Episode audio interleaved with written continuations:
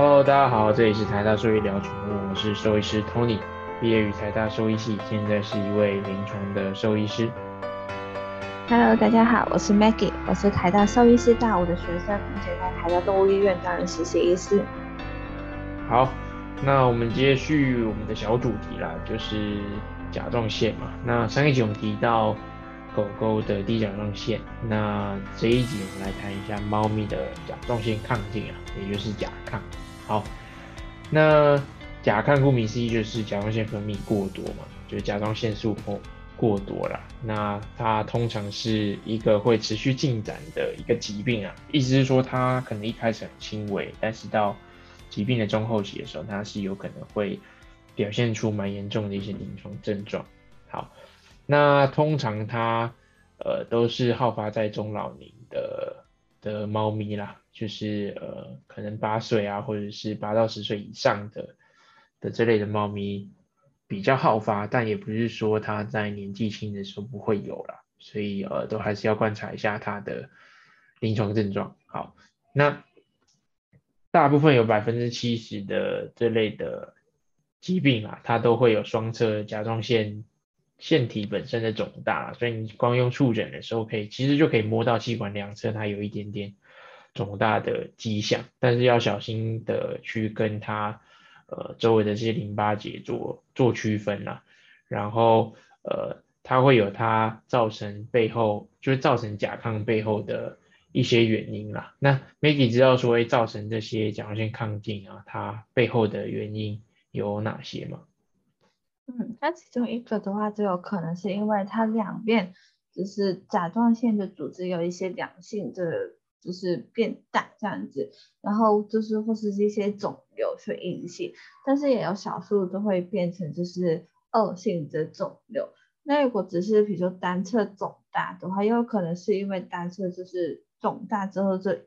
就是把另外一边正常的是把它抑制下来，所以其实肿瘤也是一个其中有可能会导致它抗体的原因。对，所以。呃，大部分来说啦，有大概九十 percent 都是一些良性的腺体的增生，然后增生是呃可能是有功能性的，所以它的甲状腺素就会分泌的比较多，所以就会甲亢的事情。那呃少部分的也是有可能是肿瘤啦，就是个位数 percent 它有可能是一些恶性的呃上皮上皮细胞瘤，所以就会。让他们不断的、不断的去分泌这些甲状腺素，然后就有可能会有相对应的临床症状的出现。好，那再来是说，哎，他们的临床症状其实，呃，在第一集的时候，就是第一个甲状腺的简介的时候，有大概跟大家提到了。好，那 Maggie 可以帮大家复习一下，说，哎，在甲亢的猫猫啊，它们可能出现哪一些临床症状吗？那通常的话，就是甲状腺素分泌过度，可能它一段时间之后才被就是主人们观察得到。那他们有可能是，哎，明明他今天最近好像一直在吃，但是他体重变轻，是短时间内异常变轻很多，或是他的可能毛发就是变得很粗糙、很杂乱，然后是有一些脱毛现象，就是也有可能是他活动力更旺盛，就是因为我们。刚刚学长有提到嘛，我们好发是中老年的猫咪，那正常来说，这个年纪的猫咪可能应该会比年轻的猫咪稍稍活力会下降一点点。但是为什么他们去最近好像突然就是精力很好，一直很活跃，或是就是有种焦躁不安的感觉？那也会有就是多可多尿这个问题。那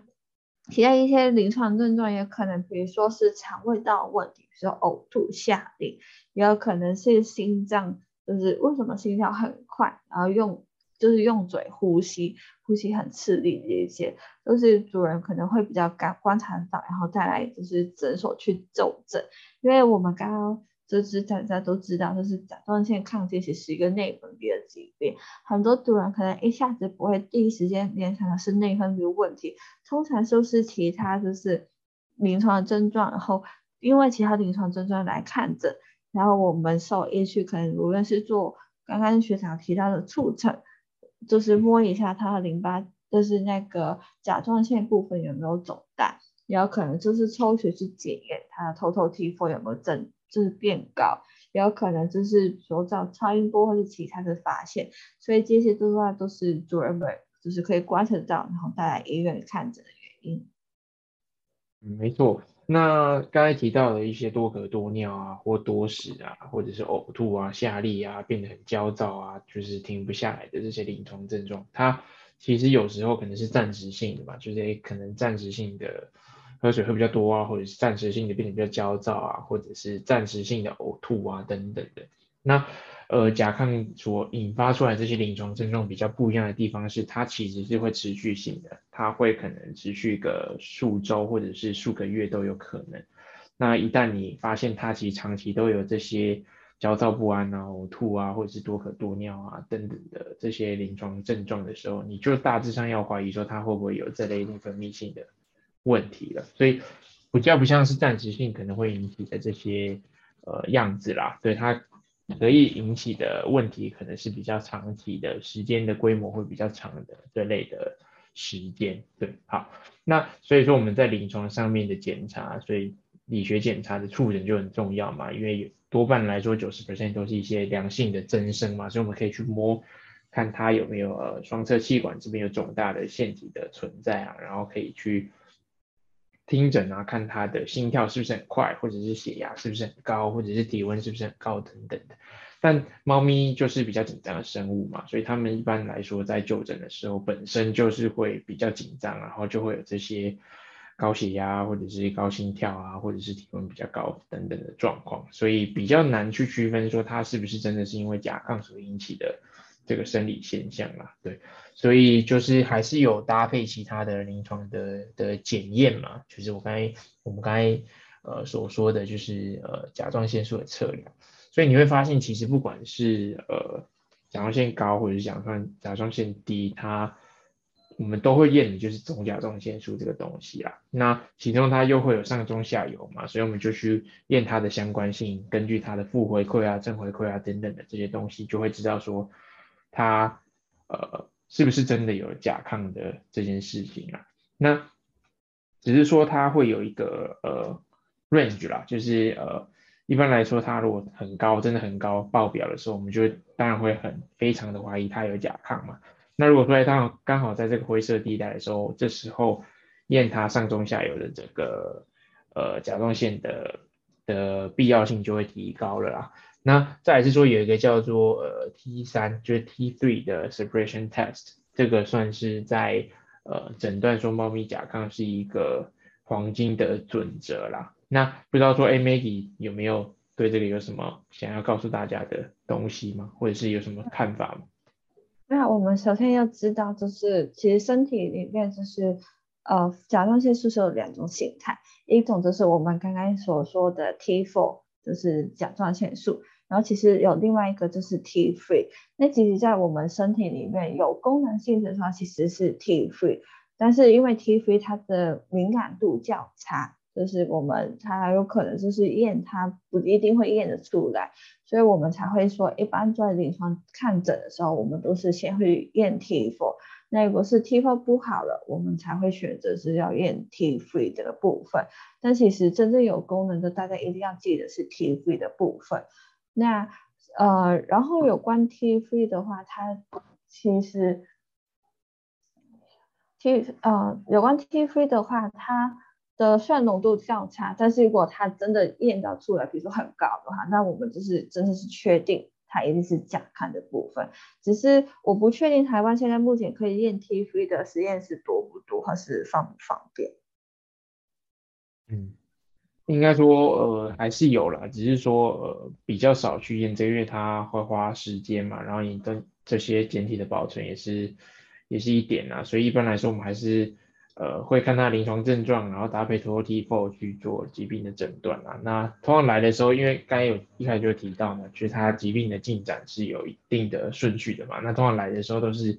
可能真的是比较严重的时候，那这时候他的总甲状腺素通常都一定是很高的啦。所以呃，比较我自己还没有送过就是 T3 suppression 的这个这个 test，不过在灰色地带的猫就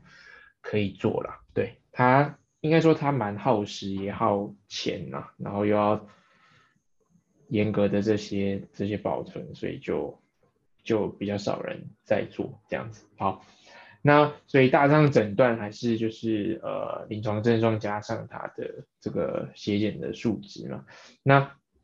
刚也提到说它就是一个老年好发疾病嘛，所以通常呢，通常它也会有一些伴随伴随而出现的一些呃像是 CKD 啊，就是慢性肾病啊等等的问题。那 CKD 跟这个甲亢又有一个一个渊源嘛，就是它好像会互相拉扯来拉扯去的，就可以想象说，呃，其实甲亢就是让你的全身的血液循环变多嘛，或者是变得丰富嘛，你的身体脏器的灌流啊，组织的这些血流供供应就会变得比较比较好，那这时候你的呃。肾脏就会比较有血嘛，那你身上比较有血液的话，你 CKD 的事情就会比较没有那么严重。但今天如果你在治疗的时候发现你的甲亢这件事情被治疗好了，那你的 CKD 的问题就会慢慢的被浮现出来嘛，因为你的肾脏的呃血液的供应就变得比较低一点点，所以就是一个又爱又恨的一个过程，所以就是有它的关联性啊，所以并不是说。治疗完反而另外一个疾病就跑出来了，这是有可能会是有 link 在一起的，所以大家就是要要特别注意。好，那再来是甲亢的猫咪啊，它治疗的方法其实呃有有蛮多的啊。那 Maggie 大概知道是有哪一些治疗的方法吗？那其中一个话就是口服抗甲状腺的药物，那这个其实就是适用于所有类型的甲亢的长期治疗。它的禁忌镜也是没有，但是缺点就是它要每天都要投药，就是可以就是今天投明天不投这样子，它也没有办法阻止甲状腺去生长，所以它就是如果是良性肿瘤，它还是会一直长出来。然后如果是它这再长大一点的话，它的功能性更多的话，可能我们的口服的剂量的增加。然后另外就是从饮食里面去限制点的摄取。在刚刚学长在第一集的时候，就是一开始总论的时候，其实有提到，就是甲状腺是需要碘去合成，所以如果我们限制碘的饮食的话，其实也是有助于控制它亢进或是功能性的问题。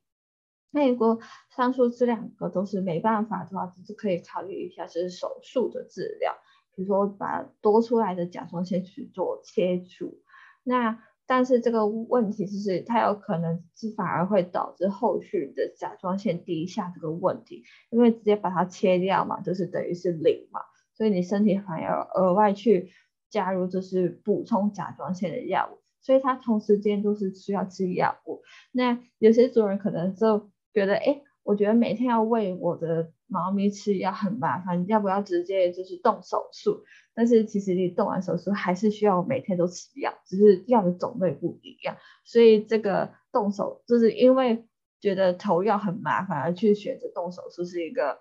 呃不太有关联性的去想法吧。那有一个的话是台湾没办法做的话，就是我们用放射放射放射线。去做治疗，这是人那一方面会做的，就是针对甲亢的问题。但是目前在兽医就是这个技术还在研究中间，所以就不建议。然后刚刚也有提到为什么不一开始做手术的另外一个原因，其实也是跟刚刚学长有提到，就是有关肾脏病的问题一样。因为我们目前它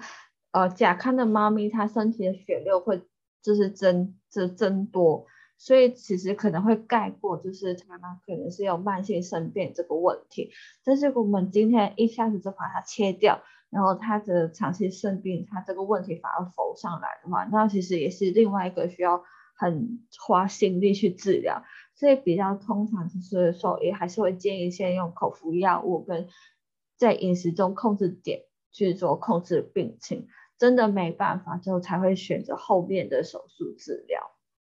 嗯，没错，所以一般来说，呃，就跟它的呃造成它背后的原因有关系嘛。通常来说，大概是一些两性增生为主，所以比较不会考虑说，哎，直接确诊的话就做甲状腺体的切除啦。那更何况说切除的它有一些呃它要承担的风险嘛，比如说它可能需要麻醉，然后它又是老年动物，那相对的风险可能就会高一些些。那再是说它切除之后，并不是说就没有事，你其实还是会担心它有反而矫矫正过度的一些低甲状腺的可能嘛，所以还是要可能定期定量的补补充一些甲状腺素，所以它不是说一劳永逸，你切掉就没事了。所以一般呃主人或者是一般的治疗还是先以口服的，就是呃。降低它甲状腺素的这些药物为主啦，那搭配一些呃限制点相关的饮食啊，就可以达到不错的控制。那除非说它今天真的是一些恶性的肿瘤所造成的，那你用药物是没办法呃达到良好的控制的时候，那这时候呃才会是考虑呃手术的一个时机啦。对，那呃。重点大致上是这样子，那其实你也要去考虑说它会不会有一些并发的一些，呃，应该说一起出现的这些呃内分泌的相关